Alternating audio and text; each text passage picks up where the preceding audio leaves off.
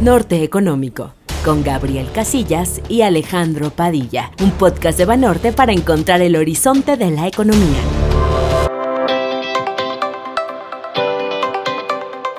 Bienvenidos a Norte Económico, el podcast de Grupo Financiero Banorte para alcanzar el horizonte de la economía. Mi nombre, Gabriel Casillas, y junto con Alejandro Padilla conducimos cada semana este podcast, además de liderar los equipos de análisis económico y estrategia financiera de mercados. Y bueno, antes de saludarte, estimado Alex, estamos de plácemes por cumplir nuestro primer aniversario en este podcast. ¿Cómo estás, Alex? Hola Gabriel, qué gusto saludarte a ti y a todas las personas que nos escuchan. Y sí, como tú mencionas, muy contentos de cumplir este primer año de Norte Económico y además vamos a tener un padrino de lujo, que además nos hablará de aspectos muy relevantes para la política monetaria en nuestro país. Exactamente, estimado Alex, comparto tu entusiasmo al 100. Y bueno, pues eh, recordemos que en estos 46 episodios, en este primer año de Norte Económico, nuestro padrino de inicio fue un subgobernador del Banco de México, Jonathan Heath. Y ahora estamos muy contentos por este padrino de aniversario, que es otro subgobernador del Banco de México. Y me refiero al doctor Gerardo Esquivel Hernández. Muchas gracias por la invitación, eh, Gabriel Alejandro, que es un placer siempre estar con ustedes. El gusto y el placer y el honor es de nosotros, estimado Gerardo. Muchas gracias. Y muchas felicidades por su primer año en este podcast. Muchísimas gracias, Gerardo. Pues como comentábamos... De los muchos que seguramente Eso, venga. Y además tú, tú has sido partícipe este, en esta ocasión por segunda ocasión, entonces también felicidades. Muchísimas gracias. La entrevista. La inversión se ha venido estancando. Economic relief overall la coyuntura económica contada por sus protagonistas. Estimados amigos de Norte Económico, estamos honrados al contar nuevamente nuestro podcast, al igual que en la primera temporada con la participación del doctor Gerardo Esquivel, subgobernador de Banco de México, licenciado en Economía por el Colegio de México y doctor también en Economía por la Universidad de Harvard. Gerardo Esquivel cuenta con una reconocida trayectoria tanto académica como laboral, principalmente en el sector público. El doctor Esquivel ha escrito artículos sobre una amplia gama de temas económicos y es uno de los economistas mexicanos más citados en la literatura económica. Además, ha sido galardonado en varias ocasiones por sus contribuciones de investigación. Su gobernador Gerardo Esquivel, bienvenido a Norte Económico, esta es tu casa. Muchas gracias por la invitación nuevamente. Estimado Gerardo, eh, pues para empezar, eh, ¿nos podrías compartir, por favor, algún comentario inicial sobre la situación macroeconómica a nivel global estamos viviendo actualmente. Un poco eh, en contexto, ¿no? Al juzgar por los comentarios de organismos multilaterales como el Fondo Monetario Internacional y el Banco Mundial, o inclusive de colegas tuyos en otros bancos centrales como el Fed, existe una percepción de una recuperación más vigorosa para este 2021 en el mundo en general, pero desafortunadamente no ha sido homogénea. Uno, uno de los temas pues, en los que tú eres experto, sin duda. Además, el debate pues, ha incrementado de manera significativa en torno a las presiones inflacionarias en varios países que han limitado el margen de maniobra de varios bancos centrales, sobre todo en mercados emergentes. Algunos banqueros centrales la consideran temporal, esta presión inflacionaria, mientras que otros creen que podría durar más. ¿Cuál es tu visión al respecto, estimado Gerardo? Sí, creo que lo que planteas es un tema fundamental, es eh, entender un poco la dinámica actual eh, mundial y nacional es, es, es, particularmente relevante en un contexto como, como, este porque es una situación aún atípica. Es decir, eh, la, la, la, pandemia dio lugar a una crisis económica eh, atípica, ya se ha discutido, es muy, muy diferente a otras crisis, crisis que tenían como consecuencia pues temas financieros o temas um, de, en algunos casos sobre calentamiento de la economía mundial, que, de respuestas eh, que enfriaron y que dieron lugar a contracciones importantes.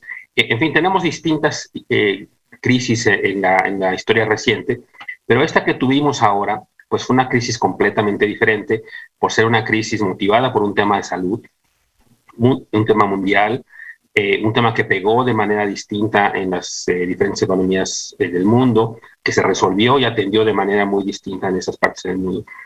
Y entonces, esto, como se sabe, dio lugar a, pues, a un triple choque. ¿no? un choque financiero inicial que perturbó los mercados, que generó salidas de capital de los países emergentes, depreciaciones de sus monedas, eh, eh, los cierres abruptos de las economías dieron lugar a choques de oferta, particularmente en algunos sectores eh, vinculados a servicios y de mayor contacto entre las personas que tuvieron que suspenderse, cancelarse, etcétera. Eh, y, luego un choque de demanda derivado pues, de la pérdida de ingresos asociada a, esta, a este cierre de actividades. Entonces, ese triple choque que vivimos con el inicio de la pandemia, eh, pues dio lugar a esta crisis peculiar, eh, distinta, como yo he tratado de insistir también en mis escritos o en mis opiniones, porque también la respuesta tenía que ser distinta. Y, y, ahora que estamos, digamos, que estamos empezando a visorar el fin de esta crisis, eh, y eh, también estamos avisorando, es una crisis, de nuevo la recuperación va a ser diferente, porque la recuperación está siendo heterogénea en el mundo, eh, está en función evidentemente del impacto que tuvo la pandemia en los distintos países, y luego está en función del grado de avance en los programas de vacunación y en el control de los contagios. Entonces tenemos que países, eh, por ejemplo, Estados Unidos, ya se sabe, con una gran capacidad para eh, producir eh, vacunas y acumular y poder empezar a vacunar a su población, pues está empezando a dar muestras de recuperación más vigorosa, acompañado de un programa de estímulo fiscal también muy importante, pues la economía estadounidense empezará a crecer significativamente pero al mismo tiempo estamos viendo que otras economías están todavía sufriendo los estragos de la crisis, economías incluso desarrolladas. Y entonces em, eh, otros países no están logrando avanzar tan significativamente en la vacunación o no están avanzando en, eh, la contención de los contagios. Y entonces tenemos una recuperación a distintas velocidades, yo diría. Y eso eh, es muy importante entenderlo porque eso es lo que está generando o contribuyendo a generar estos cuellos de botella en distintos insumos. Con una economía tan globalizada como la que tenemos ahora en el siglo XXI, que una economía pues no sea capaz de sostenerle el ritmo al resto de la economía mundial porque está todavía en proceso de salida de, la pandemia, pues implica, puede implicar, como ocurre en el caso de México, de la industria automotriz, por ejemplo, pues que un insumo como el tema de los semiconductores, pues empiece a, rezagar y a impactar en, ese sector automotriz particularmente en las distintas economías productoras de autos. Entonces, eh, por ejemplo, eh, eh, digamos, esos temas, que los países productores de otros insumos no puedan tener la capacidad de crecer, insisto, al mismo ritmo que otros, pues empieza a generar estos cuellos de botella en las materias primas, por ejemplo, también. Entonces, eh, tenemos que una situación en la cual, digamos, la economía en tiempos normales puede responder de manera rápida a incrementos en la demanda, pues en una economía que aún está siendo afectada por los resabios de la pandemia, pues responde de manera, digamos, lenta, va, abasteciendo pues a la medida de lo posible. Y entonces em, eso pues, ha dado lugar a esto que yo he estado observando, estos fenómenos a nivel mundial, de mercados con estos cuellos de botella. Y eso pues se traduce inevitablemente en alzas de precios o presiones inflacionarias, algunas de las cuales las estamos viendo muy claramente, por ejemplo, en el mercado de materias primas, ¿no? Los metales, como se sabe, están creciendo a niveles muy acelerados, pero también la producción de alimentos. Entonces, tenemos esta, esta expectativa hacia adelante y el reto, como tendrán las autoridades económicas de los distintos países de, saber afrontar una situación como esta, entender el origen de esta misma, entender que no es un origen inflacionario derivado de un choque de demanda importante, una presión por ese lado, que en parte, en parte viene de aumentos en la demanda, pero en parte el, el, problema de fondo es la incapacidad de la oferta para responder a esa presión de la demanda. Entonces, pero que espera que dado eso, en mi opinión al menos, yo creo que ese es parte de un proceso de normalización que estaremos viviendo en los próximos meses, eh, conforme se vaya eh, pues, eh, propagando ahora en sentido contrario la solución a la pandemia, es decir, los programas de vacunación, conforme se vayan reabriendo las economías, los sectores que han estado cerrados, etcétera, pues iremos viendo una normalización de las cadenas globales de valor. Y eso me parece que va a contribuir a eventualmente mitigar estas presiones inflacionarias que estamos viendo ahora provenientes, insisto, de estos cuellos de botella del lado de la oferta. Entonces, creo que esa es la característica principal con nuestra economía que está respondiendo a distintas velocidades y que se está enfrentando pues a estos em, inevitables eh, obstáculos, digamos, ante la heterogeneidad del proceso en el cual están las distintas economías saliendo de la pandemia. Muy claro, qué interesante que menciones esto eh, como causa de los cuellos de botella, porque bueno, pues obviamente lo que pasó en el canal de Suez, pues era muy obvio, ¿no? Este, y después, la verdad, al haber observado que durante la misma pandemia, con todos los problemas que hubo, la cadena de, de, de, vamos, de oferta y distribución a nivel global, sobre todo en la parte industrial, como que no sufrió tantísimo, ¿no? O sea, vamos, sufrió dos meses y después como que se recuperó, pareciera ser difícil que este fueran las causas. Sin embargo, como lo pones, creo que se explica muy bien por qué, por qué estamos viviendo una de las, de las fuentes de inflación en este sentido. ¿eh? Muchas gracias por comentar esto. Sí, porque incluso de hecho hay, pues hay, hay, problemas que, digamos, quizá uno no parece ver, digamos, es cierto que, digamos, el sector manufacturero pues, se recuperó rápido, pero cuando uno ve, por ejemplo, temas como los de servicios, por decir algo, pues toda la logística, que son temas de servicios, eh, eh, por ejemplo, en México uno ve sectores ve que el sector transporte es de los más afectados. Eh, eso quiere decir que, pues claro, evidentemente la gente no está yendo de vacaciones, no está tomando aviones, etc. Pero aún así, la cadena de transporte pues empieza a, sufrir disrupciones asociadas a que durante un tiempo pues bajó, bajó el, el, flujo de tal, posiblemente algunos sectores despidieron trabajadores.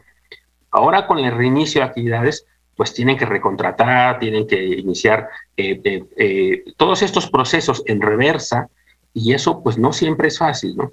Digamos, y eso es lo que estamos, me parece, viendo a una escala mundial. Traemos una, una, venimos de una economía previa a la pandemia, pues que viene funcionando de manera estable por muchos años, que va ajustándose como reloj, digamos, si hay aumentos en la demanda, se va aumentando paulatinamente la oferta, en fin, viene una disrupción de la magnitud que vivimos pues eso, eso, insisto, creo que esa disrupción que genera en toda la cadena productiva es, es muy significativa y yo, digamos, me parece que eso es, eh, yo, yo lo he percibido, nosotros en el Banco de México tenemos oportunidad de conversar con empresarios, eh, eh, con los consejeros regionales, y, es, y son temas que, que suelen salir en, cómo la disrupción de las cadenas de, de suministro nacionales e internacionales pues es algo que ahora está afectando cuando empieza a verse la posibilidad de una recuperación. Muchas gracias, estimado Gerardo. Y justo utilizando un poco tu comentario sobre una recuperación a distintas velocidades en el mundo, pues eh, nos gustaría saber un poco tu visión sobre, sobre la perspectiva económica de México para este año y el siguiente. Nosotros en, en Banorte, pues estamos en la parte más optimista del espectro de analistas con un pronóstico de 5.9%.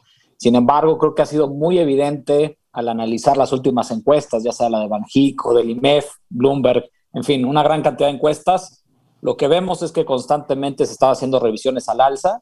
Creo que mucho ha estado ayudando eh, esta expectativa de mayor recuperación en Estados Unidos, pero también pues esta visión un poco más favorable sobre la curva de contagio, sobre qué es lo que va a pasar con los con los planes de, vacunación y demás, que también ya, ya comentaste al principio. Entonces, en, base a esto, apreciaremos muchísimo tu, visión respecto a la economía mexicana, por favor, estimado Gerardo. Eh, sí, yo eh, creo que, digamos, como bien señalas, se han ido mejorando las expectativas de crecimiento. Yo desde un principio insistí en que, en que estaba eh, subestimado, desde el año pasado, de hecho, estaba subestimada la expectativa de crecimiento para este año que, estaban haciendo algunos analistas.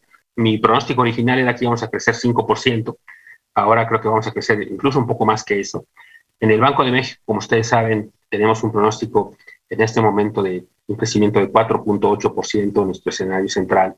En una semana daremos a conocer nuestros nuevos pronósticos y posiblemente eh, lo, eh, revisaremos al alza nuestra estimación de crecimiento, lo más lógico, dado las cifras más recientes. Y yo en lo personal creo que vamos a crecer eh, alrededor de 5.5%. Eh, me parece que es conservadoramente, siendo un, pronóstico conservador. Eh, está, está derivado esto, como ya lo menciona Alejandro, de una expectativa de crecimiento más significativa en Estados Unidos, apoyado por, el, por los programas de estímulo fiscal en ese país. pero no solo, también está apoyado, me parece, porque la economía mexicana ha tenido un desempeño eh, incluso mejor que el esperado, eh, por ejemplo, no solo en la segunda mitad del año pasado.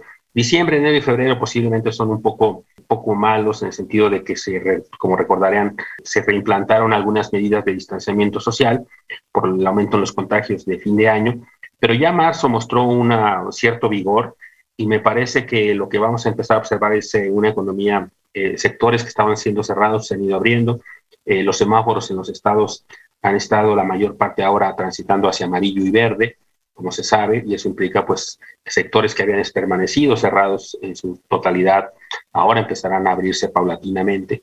el avance que a mí me parece muy significativo en el programa de vacunación comparado a, no solo a las expectativas que se tenían antes, sino también a las restricciones que hay de disponibilidad de vacunas, me parece que estamos avanzando a buen ritmo, un poco más lento comparado con el programa inicial, pero entendible, dada el retraso en el suministro de algunas vacunas, pero el hecho de que ya los adultos mayores, la mayor parte de ellos estén vacunados, eh, pues la gente de mi rango de edad, de 50, que ya están empezando a ser vacunados, el sector educativo ya fue vacunado en su totalidad, de tal manera que, digamos, viendo cómo está avanzando en el proceso de vacunación y que yo esperaría que en el último cuatrimestre del año, pues ya, digamos, las personas más vulnerables eh, y más potencialmente afectadas por, la, por el contagio del COVID-19, que ya estarían vacunados.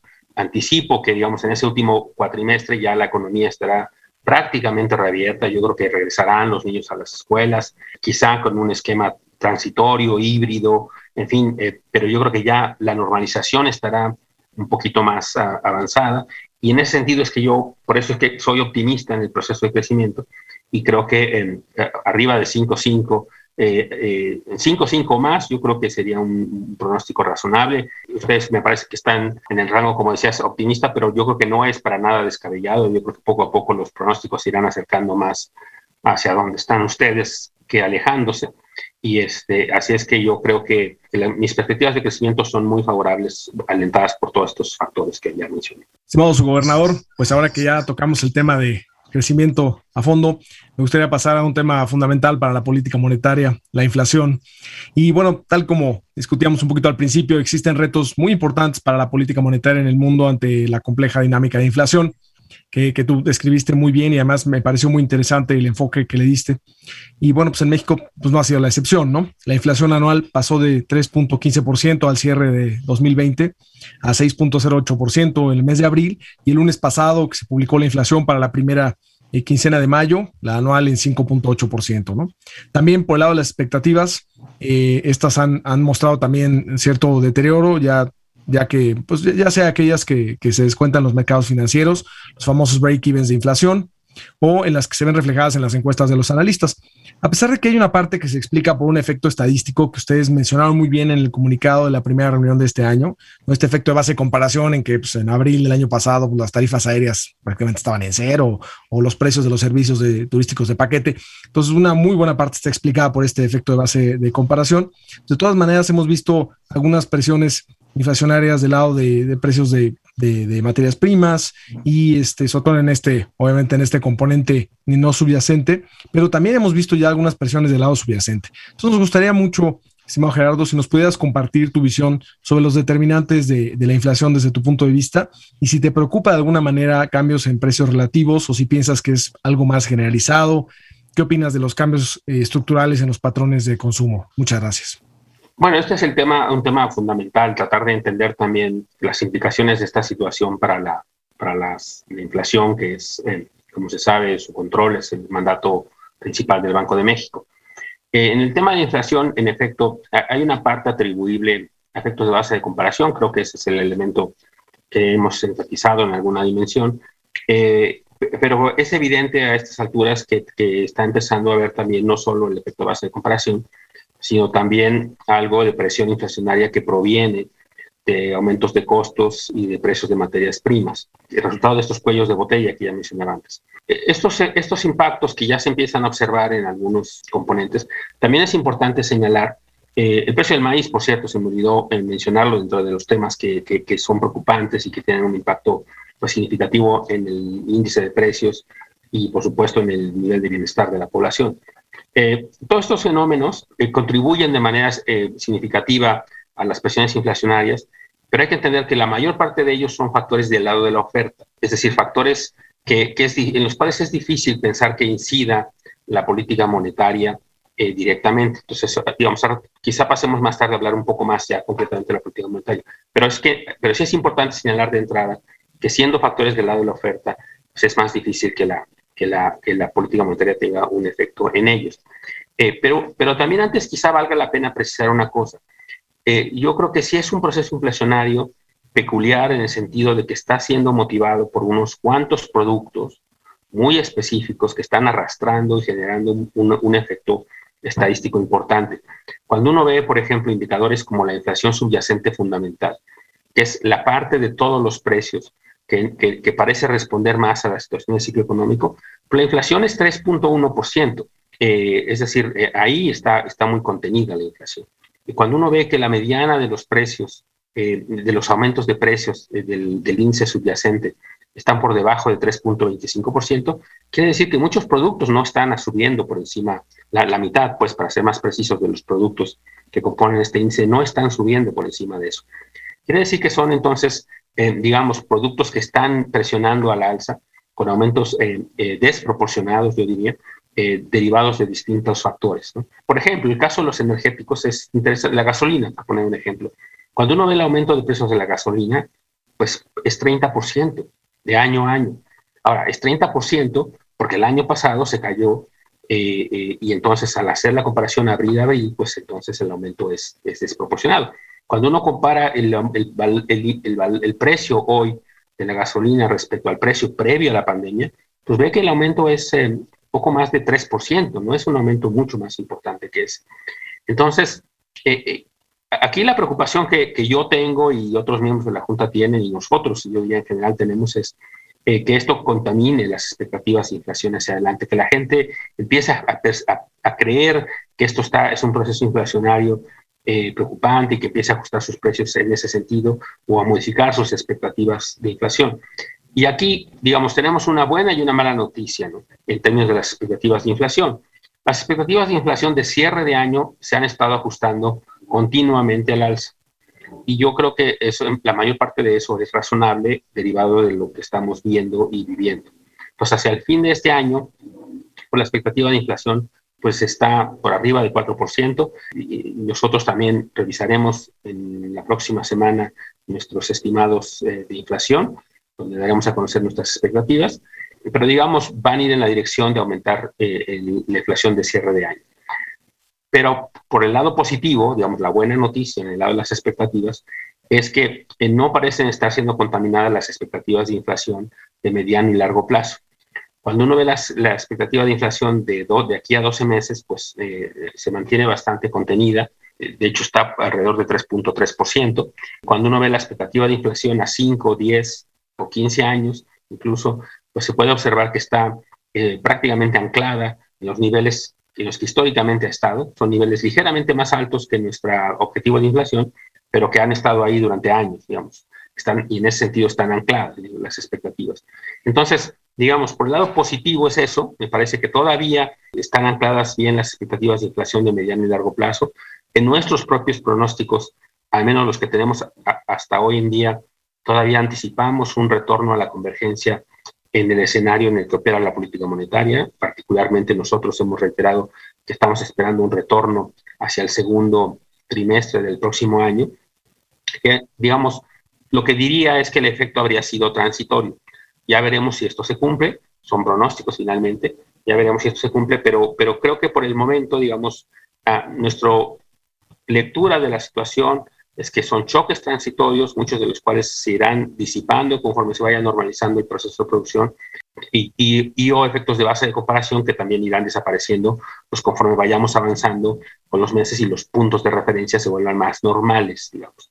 Entonces, eh, digamos, creo que eso sintetiza un poco mi visión del tema de la inflación y de las expectativas y de cómo estoy interpretando lo que estoy observando en, los análisis también privados y las opiniones de los especialistas. Muchas gracias, subgobernador. Y bueno, un tema que también es de gran interés y en donde Banco de México juega un papel fundamental es el de la estabilidad económica y financiera. Recientemente el Banco Central Europeo dio a conocer su reporte de estabilidad financiera, advirtiendo pues riesgos importantes relacionados a la volatilidad del mercado, especialmente en las tasas de interés, y creo que todo el mundo está apuntando ahí hacia lo que pueda hacer el Fed quizás en los próximos 6, 12 meses, si es que empieza a normalizar su postura eh, monetaria a través de reducción en los montos de compra de activos. También pues ha habido una advertencia sobre lo que está pasando en términos de crecimiento desigual en el mundo, que ya lo platicamos aquí con, con mucho detalle y presiones inflacionarias. Todo esto pues también ha generado un incremento importante en tasas de interés de largo plazo y bueno, además también eh, una situación de mayor volatilidad en divisas de mercados emergentes. ¿Nos podrías compartir qué piensas sobre el tipo de cambio en términos del balance de riesgos? ¿Cuál es tu análisis sobre la dinámica de la tenencia de extranjeros en el mercado de bonos gubernamentales mexicanos, especialmente los bonos M, que son los de más largo plazo? Así como tu opinión sobre la solidez de la banca, por favor. Sí, a ver, yo creo que el tema de la estabilidad financiera, como dices, eh, corrió relevancia, eh, sobre todo los eh, meses y semanas previas, a, derivado de esta expectativa que se empezó a generar en Estados Unidos, sobre todo, de que una recuperación demasiado vigorosa obligaría a la Reserva Federal a reaccionar y ajustar eh, más pronto de lo que se estaba anticipando. me parece que aquí ha sido muy importante la consistencia en el discurso de los miembros de la Fed, incluyendo por supuesto a su presidente, Jerome Powell, que han explicado con mucho detalle eh, eh, su nueva estrategia de política monetaria. Y su nueva estrategia, como se sabe, pues implica ser eh, más laxos durante más tiempo, derivado de que en realidad lo que ahora tratarán de hacer es compensar esos episodios que se tuvieron de inflación relativamente baja, por debajo de 2%, con, con periodos los cuales permitirán que la inflación esté por encima de este nivel de 2%. Entonces, eh, que, queriendo decirnos que no van a reaccionar de manera inmediata a los aumentos que se puedan observar en la inflación. También eh, explicaron con mucho detalle lo que es su nuevo criterio de empleo. Su nuevo criterio de empleo es uno que le llaman de, de base amplia y de inclusión, que quiere decir que su, su, su objetivo de máximo empleo no, no es un poco como antes, quizá regresar a una tasa de empleo eh, digamos, más eh, eh, históricamente, que, históricamente ha tenido Estados Unidos, sino que el empleo alcance a aquellos sectores más desaventajados de la economía norteamericana. Janet Yellen ha sido incluso muy enfática también en, por el lado, digamos, en este caso del Tesoro, diciendo, pues, de los temas de, bienestar para la población afroamericana o de origen hispano, entonces, básicamente lo que me parece que, que, la percepción que yo tengo, la lectura que yo hago, es que la Reserva Federal, eh, al ampliar su concepto, al hacerlo un poco más inclusivo todavía, su concepto de pleno empleo, la señal que nos está dando es que em, va a aguantar un periodo suficientemente largo previo a hacer ajustes en su, en su política monetaria. Eh, puede ser que empiece, evidentemente yo creo que así será, eventualmente con el proceso de de, modificaciones al balance antes de hacer modificaciones en la tasa de interés, pero estamos hablando, me parece, de un periodo, eh, pues eh, creo que relativamente largo, eh, digamos, entre comillas. Estamos hablando, pues hay quien anticipa hasta 2023, hay quien anticipa a fines de 2022. En cualquier caso, es un horizonte, pues, todavía lejano. Y yo creo que hasta entonces es que empezaremos a hablar de un proceso de mayor normalización. Eh, porque, insisto, lo que eh, una, una, cifra de reporte de empleo que se, que se dio a conocer hace unos días a mucha gente le sorprendió, pero creo que tiene que ver incluso con esto mismo que ya hablábamos antes. El proceso de reversa, digamos, de reorganización de todos los sectores que se vieron eh, afectados por la pandemia, pues no es sencillo siempre. Habrá muchas modificaciones, incluso en el proceso de reincorporación, porque habrá que, reconsiderar muchas cosas ahora con las vueltas de trabajo a las oficinas en esquemas híbridos. Habrá que considerar qué sectores en realidad ya ahora van a tener que, requerir eh, condiciones de trabajo diferentes. En fin, una serie de factores que harán que el proceso de reversión sea distinto y a una velocidad distinta al proceso de despido, de cierre, que, es pues, por su propia naturaleza usualmente mucho más veloz.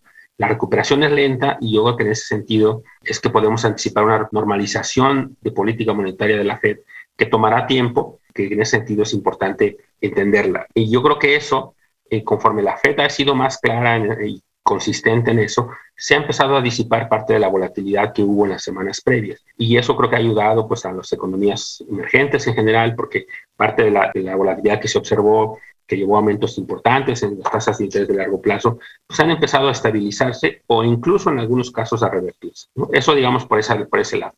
Está el tema que mencionabas también eh, de, la tenencia de extranjeros en, bonos mexicanos. Aquí es importante señalar que parte de este reacomodo de portafolios que se están observando, en mi opinión, al menos está pesando mucho por la entrada de China, algunos de estos eh, índices relevantes, y entonces eso da lugar a que muchos eh, pues, inversionistas importantes tengan que hacer reacomodos de sus carteras y de sus portafolios, más que a una especie, digamos, de juicio de valor de la situación en México. Creo que este, este fenómeno de reorganización de los portafolios pues es eh, eh, de una vez y para siempre, como se le llama, ¿no? Es once and for all, y que, y que en ese sentido, una vez que termine de ocurrir, eh, que yo creo que prácticamente ya está en ese proceso, pues entonces regresaremos a un periodo de mayor estabilidad también en esa dimensión. Cierto es que yo también he dicho que posiblemente la, la, percepción que se tiene a veces de México en los mercados internacionales es un poco injusta, me parece, un poco eh, que creo que se castiga al mercado mexicano, eh, considerando eh, la posición relativa de México versus otras economías emergentes. Cuando uno ve otras economías emergentes comparadas con México, la verdad es que yo, yo siento que, que, sí hay un poco de esa penalización que, que no termino de, entender y, y, creo que es parte injustificada. Uno ve otras economías emergentes en condiciones reales, no, no de percepción, sino reales, pues muy, mucho más preocupantes, yo diría, que las que uno podía tener en el caso mexicano. Pero bueno, digamos, es un poco la lectura que están haciendo también inversionistas. Yo creo que, el, que, México ha dado muestras de solidez y de fundamentos macroeconómicos sólidos con una política fiscal que puede discutirse si fue la más apropiada o no en un contexto como el de la pandemia, pero que no cabe duda que demostró un compromiso con la, con la solidez fiscal y con los fundamentos fiscales, que va a salir México mejor que otros países eh, eh, fiscalmente hablando en términos relativos, con respecto a la autonomía del Banco de México eh, y con una política monetaria que ha buscado cumplir con su mandato. En fin, creo que en ese sentido estamos en el país en general con una situación, yo diría, de fundamentos económicos sólidos, institucionales sólidos, y que eh, en ese sentido no, no, no atribuyo para nada el, la salida, en todo caso, de la tenencia de, extranjeros del mercado de bonos a eso. Yo lo atribuyo más bien, insisto, a esta recomposición global. Y yo más bien creo que conforme se vaya disipando un poco eh, los efectos, eh, algunos efectos, cuando, cuando vaya siendo claro que México va a ser de los países emergentes que más rápido se va a reincorporar a las cadenas globales de valor, porque insisto, creo que eso es lo que va a ocurrir derivado de los avances que tenemos ahora, que, mantuvo la solidez fiscal y monetaria. Yo creo que paulatinamente podrán empezar a regresar los capitales y eso implicará, me parece, que una perspectiva hacia adelante del tipo de cambio, pues de, mucha estabilidad. De hecho, lo estamos viendo ahora, en los últimos días, me parece que la estabilidad se ha reincorporado en el mercado cambiario y, ya, yo creo que hacia adelante eso empezaremos a observar, eh, mucha estabilidad ahí en el tipo de cambio. Y por último, el tema que mencionabas, el tema de la situación financiera del país, eh, pues entiendo que está asociada a las perspectivas de estabilidad y de los mercados financieros y crediticios. Pues ahí nosotros también vamos, estamos por sacar en unas semanas nuestro informe semestral de estabilidad financiera, eh, donde nosotros le estamos dando un, seguimiento muy importante, cotidiano, con, monitoreando la circunstancia, porque una preocupación que tuvimos desde un inicio fue impedir que una crisis eh, de salud y económica se tradujera en una crisis financiera. Entonces, en combinación con otras autoridades, pues eh, tomamos medidas, eh, incluyendo los, las medidas, las modificaciones contables que anunció la Comisión Bancaria de Valores, las, las facilidades que nosotros pusimos en marcha, en fin, una serie de elementos que creo que han dado, contribuido de manera significativa a esta estabilidad financiera de la que ya hablaba, de la solidez que ya hablaba.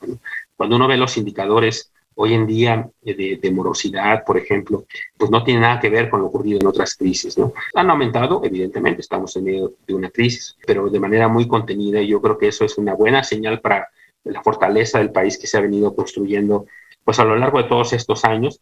Yo no diría que no hay que preocuparse, porque siempre hay que estar preocupados y atentos, pero me parece que no hay ningún elemento que sugiera eh, un signo, eh, de, digamos, de, de deterioro importante. Yo creo que, los, los, los, indicadores más bien eh, sugieren una, un, sistema financiero sólido. Quizá la preocupación que, que, yo tengo y otros tienen y el sector privado tiene, pues es un poco la, la, caída en el acceso al crédito eh, bancario por parte de las eh, empresas, particularmente pequeñas y medianas, pero me parece que esa es una, digamos, dimensión, pues, digamos, relacionada, aunque un poco diferente, pero en términos, digamos, de estabilidad de, las instituciones y solidez de las instituciones financieras del país, estamos muy bien posicionados para salir de esta crisis hacia adelante. Y, e insisto, creo que vamos a salir con, cuando alguien nos analice desde fuera eh, con eh, un criterio, eh, digamos, imparcial, creo que este, concluiría, debería concluirse, que la economía mexicana va a ser de las economías emergentes relativamente más sólidas después de esta pandemia. Interesante, Gerardo, que menciones lo de la salida de, bueno, la disminución de la participación de extranjeros en los M-bonos, eh, mucho por, este, por esta entrada de China a los índices como el WIGBI, ¿no? Yo me acuerdo cuando México, y digo aquí Alex, aquí conmigo, este, pues seguimos, le dimos seguimiento muy puntual a esto, realmente vimos cuando México entró al WIGBI, hubo un incremento de la participación de extranjeros de, que estaba por abajito del 20%, se, se llegó a subir al 40%. ¿No? Al menos así como de tajo, y ya poco a poco llegó a subir hasta el 60%. Entonces, sin duda, esa puede ser una razón muy, muy, muy importante, que bueno que la mencionas. Y en, con, lo que comentas con respecto a la solidez del sistema financiero, pues yo creo que eh, comentas muy bien, ¿no? que a pesar de que la caída del PIB fue mucho mayor que la de 2009, por ejemplo, la cartera vencida pues, ni siquiera llegó a la mitad de lo que llegó en 2009. Y pues ahí en el camino se nos atravesó eh, ser el primer país que cumplió con Basilea 3, ¿no? tanto en capitalización como en liquidez. Entonces, sin duda, yo creo que eso, eso, eso ayudó mucho. Pero bueno, pues ya estamos próximos a terminar esta conversación que ha sido, pues, eh, en lo personal, muy, muy, muy enriquecedora y he disfrutado mucho. Estoy seguro que también para Alex y para todos los que nos escuchan. Sin embargo, pues no podemos dejar de aprovechar el privilegio de tenerte aquí en nuestro podcast sin que platiquemos específicamente de la conducción de la política monetaria en nuestro país.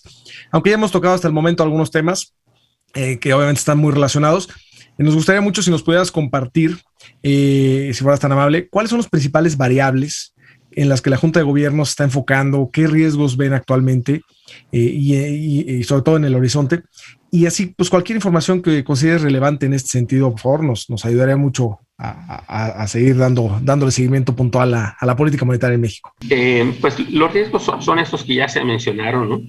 El tema de la, de la inflación externa es, eh, es importante por el tema de lo que está ocurriendo con las materias primas, todas estas presiones de la oferta. Esa es un poco la preocupación más importante que tenemos. Pero es una preocupación que eh, es una preocupación por entender la magnitud y el impacto de estos choques. Ese es un elemento más que en términos de lo que realmente podamos hacer eh, en esta dimensión. Creo que en esta dimensión pues es poco lo que puede hacer la política monetaria. Cuando la inflación viene de fuera, cuando viene el resultado de estos ajustes internacionales, pues eh, la política monetaria no es necesariamente la respuesta.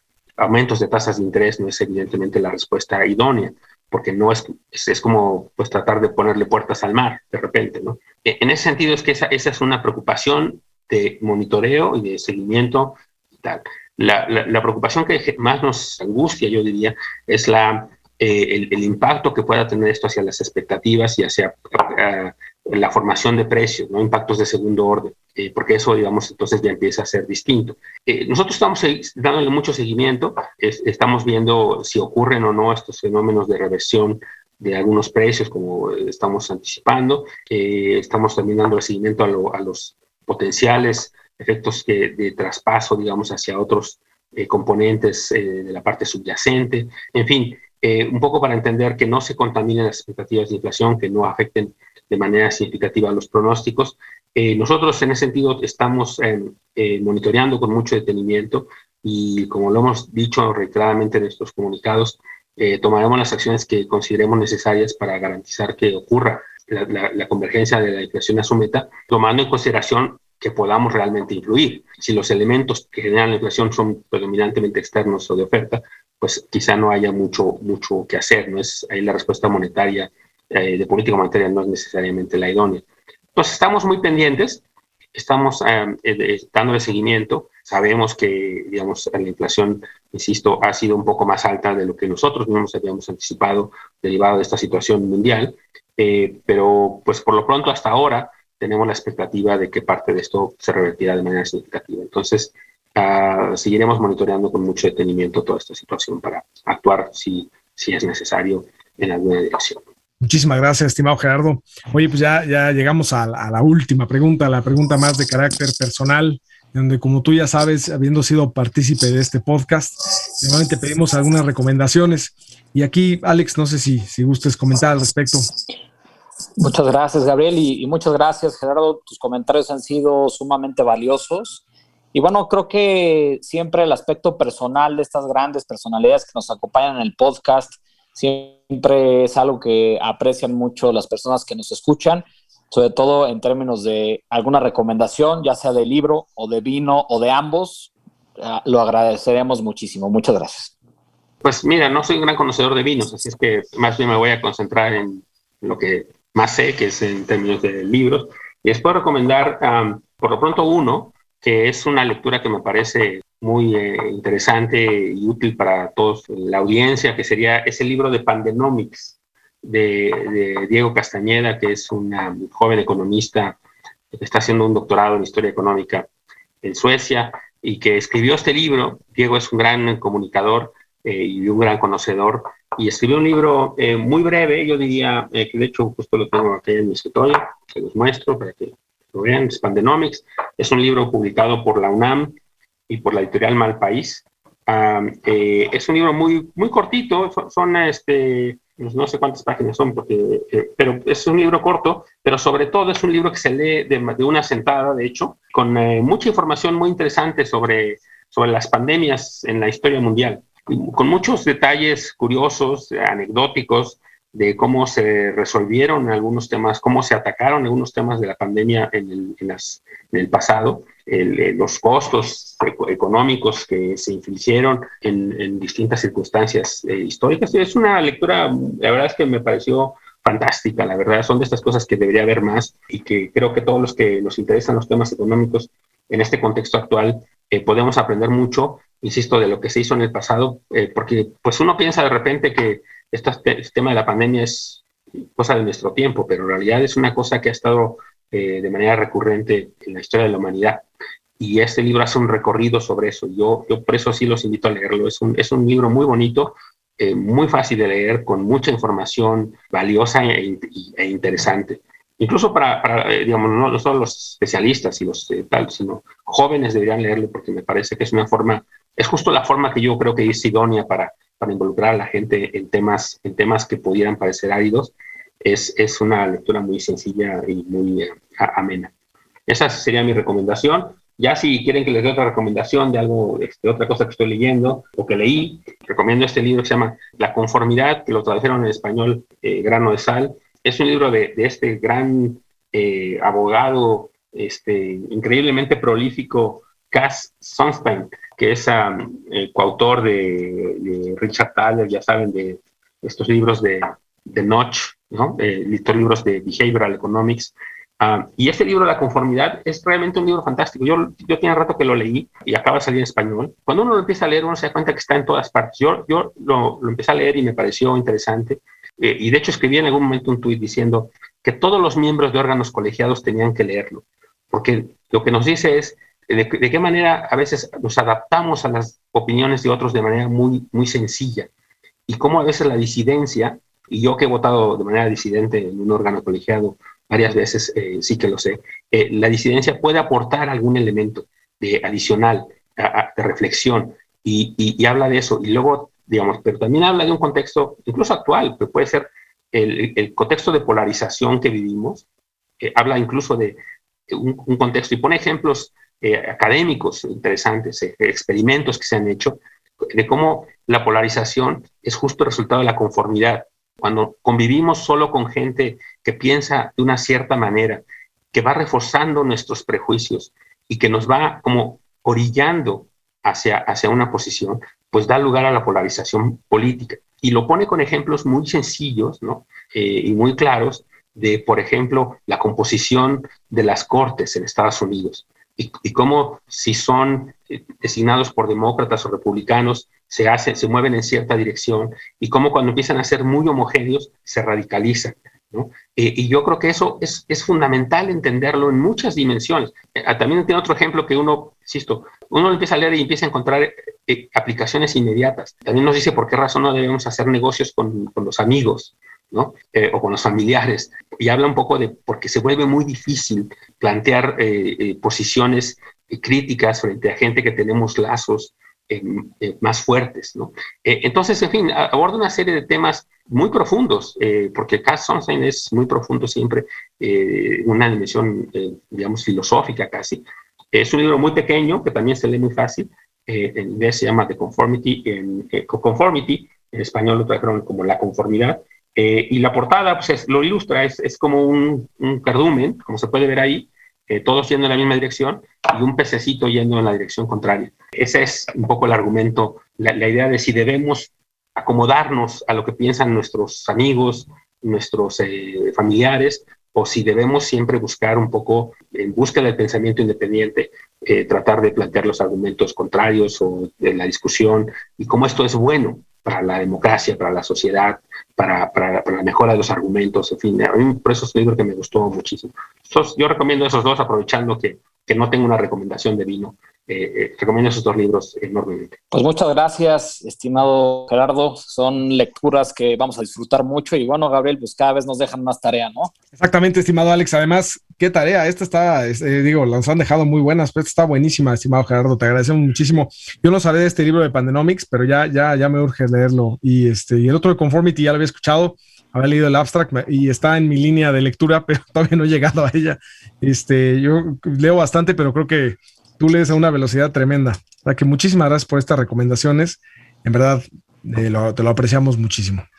Contrario, muchas gracias por la invitación a, esta segunda ronda del podcast y de nuevo muchas felicidades y, eh, ha sido un placer como siempre conversar con ustedes.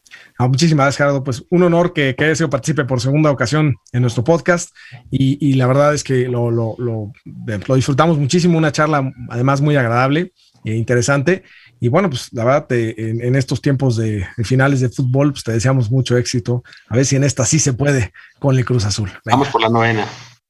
Pues muchas gracias, estimado subgobernador Gerardo Esquivel. Comentarios muy interesantes y espero que podamos contar con tu participación nuevamente hacia adelante. Muchas gracias. Con mucho gusto. Gracias a todos. Norte Económico, el podcast de Banorte. Síganos en redes sociales, Twitter, arroba gfbanorte-mx y arroba análisis-fundam y Facebook como Grupo Financiero Banorte. Bueno, pues hasta aquí Norte Económico. Pues muy, muy contentos de haber hecho nuestro eh, pues, eh, episodio de primer aniversario y con un padrino de lujo, con Gerardo Esquivel Hernández.